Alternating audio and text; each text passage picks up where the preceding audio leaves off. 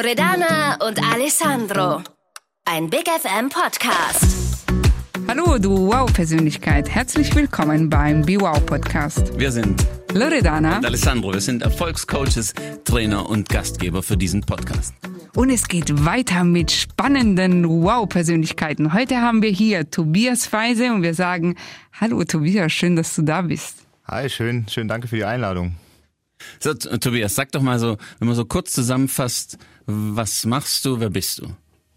Ja, mein Name ist Tobias, ich bin 30 Jahre alt und äh, ich arbeite in der Automobilbranche bei einem großen internationalen Automobilkonzern in Stuttgart und ja, habe da eine ganz spannende Reise bisher hingelegt für 30 Jahre, die ich jetzt gerne mal mit euch ein bisschen teilen wollte. So, und wenn man jetzt mal so schaut, also man merkt sofort, wenn der Tobias so ist, da ist sehr viel Dynamik dahinter. Und ich habe, ich habe Tobias, ich weiß nicht, wie viele Jahre kennen wir uns jetzt? Hm, Ich würde mal so sagen, so Sechs? ja, sechs, so, vielleicht sieben sechs Jahre.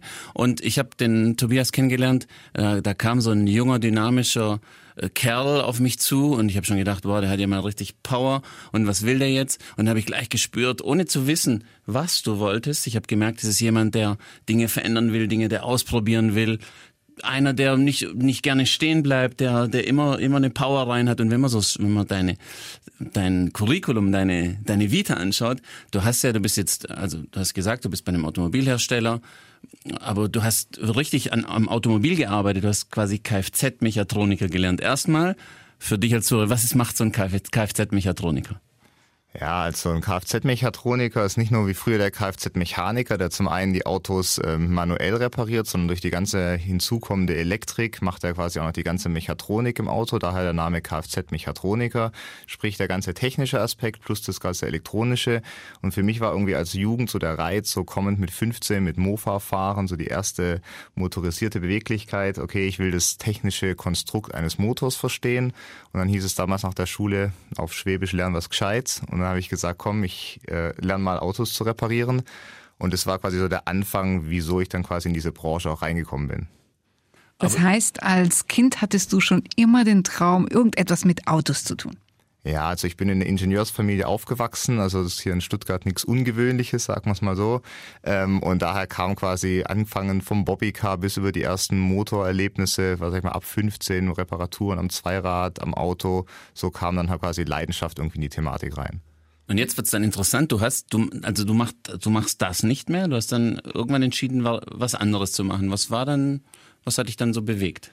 Ja, also man muss sich vorstellen, wenn so ein 16-Jähriger anfängt, mit dem Blaumann durchs Unternehmen zu laufen und die ganzen Leute im Anzug sieht, damals war das noch ein bisschen konservativer als heutzutage, ja, dann habe ich mich gefragt, Mensch, was machen diese ganzen großen Jungs hier eigentlich?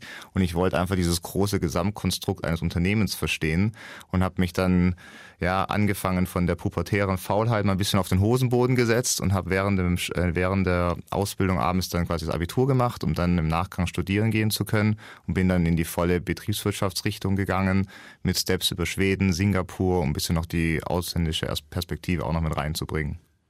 Und wenn du jetzt so einfach locker und flockig sagst, ja, Abendstudium und studiert, wie hast du das alles finanziert? Ja, also ähm, ich war halt schon immer so ein bisschen so ein, so ein Machertyp. Ich habe mich nie mit dem zufrieden gegeben, was man irgendwie so in die Wiege gelegt bekommen hat. Ich habe dann während der Ausbildung noch so ein, man nennt es Kleingewerbe gegründet, ja, wo ich verschiedene Promotion-Tätigkeiten, Marketing-Tätigkeiten für verschiedenste Firmen, speziell auch in der Modebranche übernommen habe und habe damit noch ein bisschen den Kleingroschen nebenbei verdient. Das heißt, du hast auch dein Studium selbst finanziert. Genau. Aber ich bin jetzt ein bisschen neugierig. Wie sah dann so, so, ein, so ein klassischer Arbeitstag von deinem kleinen Gewerbe aus? Also einen klassischen Arbeitstag gab es in dem Sinne nie und das ist eigentlich das Schöne, was mir auch so gefällt, weil ich so einen klassischen Arbeitstag überhaupt nicht mag. Ähm, und ich glaube, das geht auch genau in die Richtung, was du als hier Wow-Persönlichkeit hören möchtest. Ähm, also im Endeffekt war es je nach Kunde, war der Arbeitsalltag unterschiedlich. Das ging von über Modeflächen, über Präsentationen von, von, von, von äh, Kollektionen bis hin zu verschiedensten Marketingaktivitäten, Kundenansprachen, verschiedenste Sachen. Heißt es, deine Eltern haben dich dann immer zu potenziellen Arbeitgebern vorgestellt und dich ja eigentlich so vermittelt oder hast du da etwas dazu beigetragen? Ja, das wäre schön gewesen, wären die wie so eine Art Headhunter gewesen, aber dem war nicht so. Also sie haben mich auf jeden Fall auch finanziell unterstützt im Studium, bin ich bis heute sehr, sehr, dank, sehr, sehr dankbar dafür und gebe auch immer gerne in der Hinsicht was zurück, die mich auf dem Weg begleitet haben. Ähm, aber in der meisten Zeit war es immer so, ich bin in dem einen Unternehmen geblieben und habe quasi jedes halbe Jahr was Neues gemacht, um mir einfach das ganze Unternehmen anzuschauen, um zu sehen, wie auch die Menschen in unterschiedlichen Bereichen anfangen zu ticken. Ja. Also ich konnte, kannte die Werkstatt bis dato. Ich wusste, wie Leute in der Werkstatt funktionieren, wie die denken, wenn sie Aufträge von oben bekommen. Ich wollte aber auch wissen, wie ticken Leute im Vertrieb, wie ticken Leute im Marketing, in der Kommunikation, im Finanzwesen, um einfach so ein bisschen auch den Spirit des Unternehmens mitzu bekommen, um einfach auch diese Persönlichkeitstypen kennenzulernen. Ich bin jetzt ziemlich neugierig, ne? weil du hast ja wirklich am Auto geschraubt und man kann es auch sagen, dir die Hände schmutzig gemacht. Also das heißt, am Ende des Tages waren, hat man gesehen, da, da wurde was geschraubt. Ja, also man sagt, da hast du schon immer ein bisschen Öl unter den Fingernägeln gehabt, ja. das war auf jeden Fall, das war gegeben, ja. Und, und dann bist du aber wie du vorhin schön beschrieben hast, raus und hast es jetzt aus einer anderen Brille betrachtet. Und äh, ich unterstelle das jetzt einfach mal, dann sagst du mir, nee, habe ich nicht so gesehen. Ich hatte vorhin so rausgehört, du hast dann auch schon auf diese, auf, auf die Menschen, die dann vielleicht mit dem Anzug da waren, auch hinaufgeschaut und hast dir gedacht, boah, da möchte ich irgendwann mal hin. Es klang vorhin so, als ob das auch so ein Motivationsfaktor für dich war. Stimmt das? Ja, auf jeden Fall. Also mich hat diese vertikale Karriere irgendwie immer angefangen zu reizen. Nicht nur umkommend auf einem Geschäftswagen oder so. Das sind positive Nebenaspekte aus der Sicht von damals gewesen. Für mich war einfach dass ich wollte nicht das letzte Rad im, im Zahnrad einfach irgendwo sein. Also für mich waren immer alle Zahnräder im Unternehmen irgendwo wichtig. Jeder trägt seinen Teil dazu bei. Aber ich wollte einfach mehr als nur jetzt mich auf diesen kleinen Mikrokosmos zu konzentrieren. Ich wollte einfach raus, ich wollte ins Ausland, ich wollte einfach mehr daraus machen. Und jetzt wo du das alles gemacht hast und so zurückblickst, was würdest du dem Tobi vor, als er in seinem Blauermann war und äh, noch Öl unter den Fingernägeln hat, was, was für Tipps würdest du ihm geben oder was würdest, wie würdest du mit ihm sprechen? Eine gute Frage. Also ich meine, der, der Tobi war damals ähm, 16, äh, 14 Jahre jünger als heutzutage. Ich glaube, ich würde ihm sogar sagen, der Weg war jetzt nicht gerade einfach. Also es ist mit sehr viel Hürden verbunden, als wenn man jetzt von einem klassischen Abitur heutzutage kommt und dann klassisch in, die, in, in den Bachelor-Masterstudium geht. Ähm, ich habe die ganzen Sachen eher auf dem zweiten Bildungsweg gemacht. Das ist eher der komplizierte Weg, aber im Nachhinein muss ich sagen, hat es gut getan, weil man zum einen dadurch Reife bekommt, man wächst daran ähm, und man hat später viel mehr zu erzählen. Ja, es gibt auch ganz, ganz viele Leute im Masterstudium beispielsweise, die hatten jetzt einen sehr, sehr guten Schnitt. Ich meine, mein Schnitt war auch sehr gut, aber die waren vielleicht nochmal 1,1 und ich lag irgendwo bei 1,5. Das war auch okay. Ähm, aber die Leute haben in der Regel keinen Job gefunden. Warum? Weil sie vorher nie was Praktisches gemacht haben, weil sie sich nie mit den Menschen beschäftigt haben und du kannst halt nicht alles aus den Theoriebüchern lernen. Deswegen bin ich ganz froh, dass ich mir immer so viel aufgehalst habe und viel nebenbei gemacht habe. Am Ende des Tages kann ich heute davon zehren und habe mit 30, denke ich mal, eine Sichtweise, die die sehr vernünftig mittlerweile ist und ich sehr ja, gesettelt bin und nicht mehr vielleicht ganz so wild wie vor, hätte mal das Interview vor fünf Jahren geführt, wo du mich kennengelernt hast, ja. Also was uns immer an dir so fasziniert und begeistert hat, ist auch deine Proaktivität. Also das heißt, du bist jemand, den muss man nicht um etwas bitten, sondern du bist schon vorausschauend. Ja, also ich kann mich erinnern, wir hatten einmal unseren Vortrag.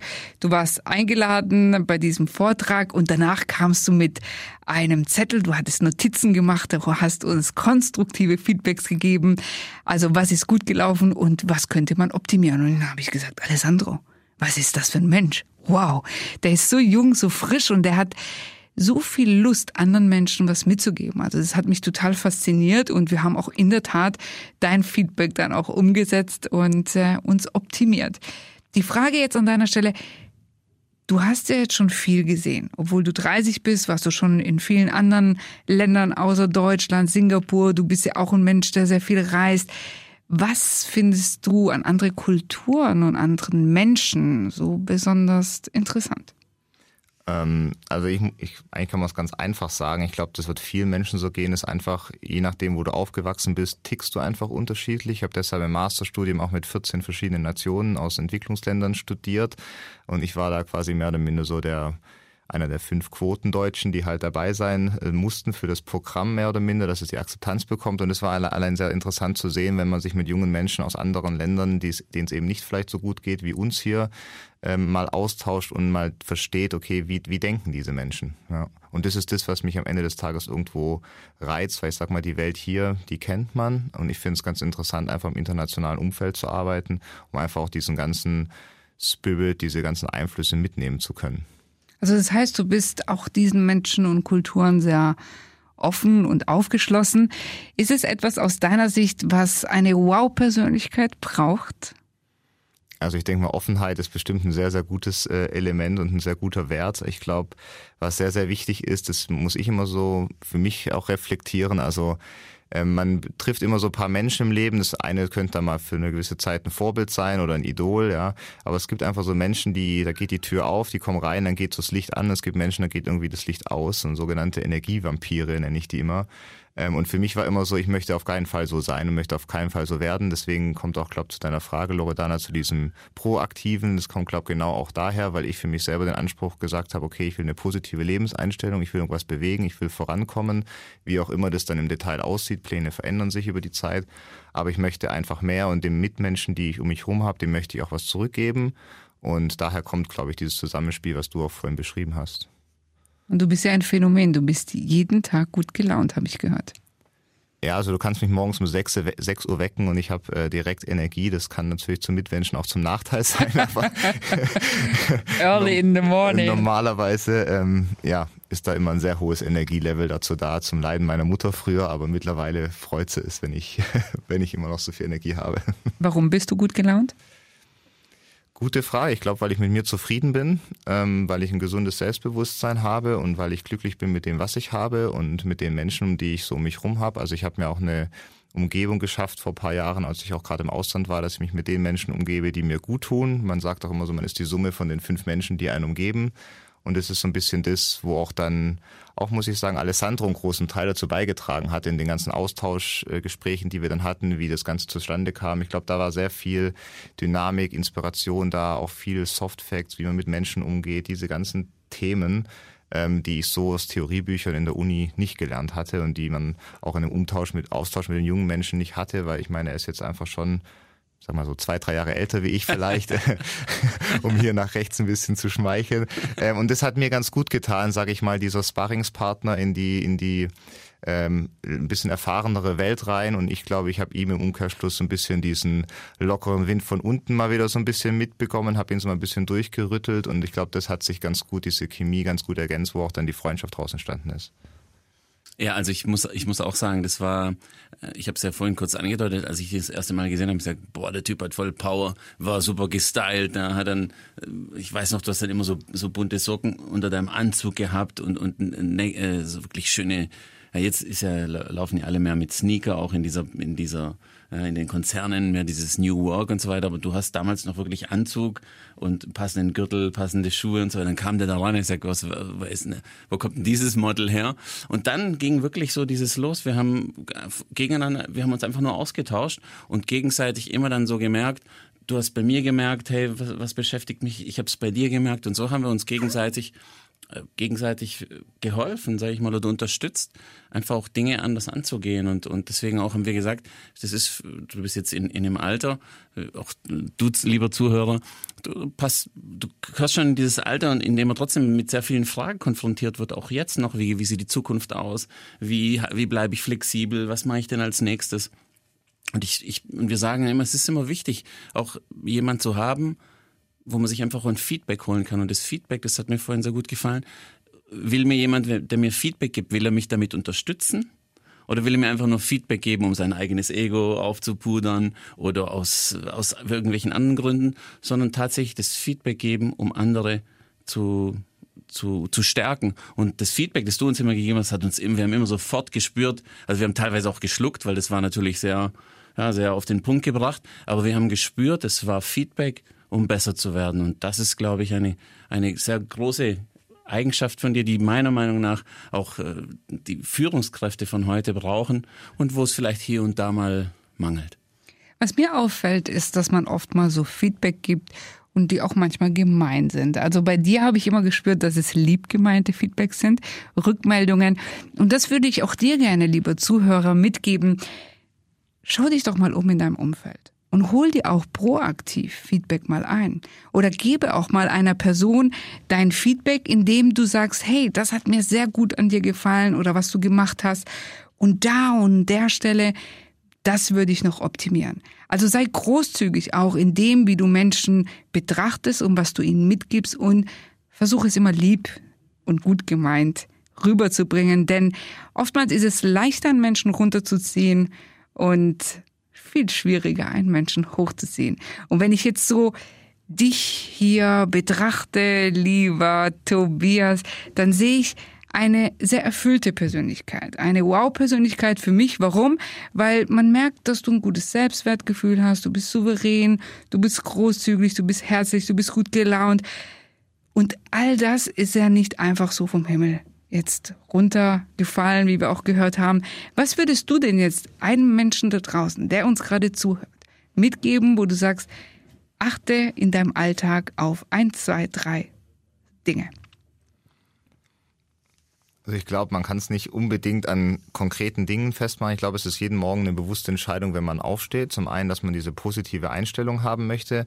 Und ich glaube, es sind einfach so ein paar Standardsachen, äh, dass man sagt, okay, man, man, man ist aufmerksam den anderen Menschen gegenüber, die man kennt, vielleicht ein bisschen mehr, aber auch den, dass man einfach zum Beispiel der Dame am Supermarkt an der Kasse mal ein nettes Danke sagt, irgendwas, was sie so vielleicht nicht äh, zurückbekommt, was vielleicht auch daher kommt, dass ich früher in Branchen gearbeitet habe, wo das, wo man gemerkt hat, wie sich das anfühlt, wenn Kunden zu dir ähm, entsprechend sich äh, nicht gerade nett verhalten, wenn man es mal so ausdrücken mag, ähm, dass man genauso die Putzfrau genauso wertschätzt wie jetzt äh, den, den, den, den Chef beispielsweise. Ich glaube, das sind so ein paar Facetten, wenn man sich das ähm, ähm, in, zu Herzen nimmt, dass man den Menschen nicht darauf betitelt, was er unbedingt ist, man dieses Schubladendenken, was man irgendwo mit in die Wiege gelegt bekommt, was auch, glaube ich, ein bisschen natürlich ist, wenn man das immer versucht, ein bisschen abzulegen. Ich glaube, dann ist es sehr wertvoll. Und da hat mir Alessandro zum Beispiel auch sehr äh, in Denkweisen oft geholfen, mit dem, wie er es mir gesagt hat. Ich erinnere mich da an einen Spruch mal beim, beim Spazierengehen in der Mittagspause. Ähm, kleine Menschen machen Menschen klein und große Menschen machen Menschen groß. Ich glaube, das ist das, was du, Loredana, auch gerade gesagt hast. Und ich glaube, das ist unabhängig davon, was man ist oder was man für eine Position inne hatte. Das, ähm, das geht da nicht um, um, wie viel Geld man verdient. Ich glaube, es ist einfach die Frage, wie man mit den Menschen gegenüber umgeht. Und es ist jeden Tag eine Sache, die man neu entscheiden kann. Selbst wenn die letzten zehn Jahre, das kann man ab morgen ändern. Also das ist immer eine Frage der eigenen Einstellung. Wow, ich sage einfach, der richtige Tipp für das Closing für heute. Noch abschließend hätte ich eine spannende Frage an dich. Warum bist du eine Wow-Persönlichkeit? Du darfst gerne sagen, ich bin eine Wow-Persönlichkeit, weil.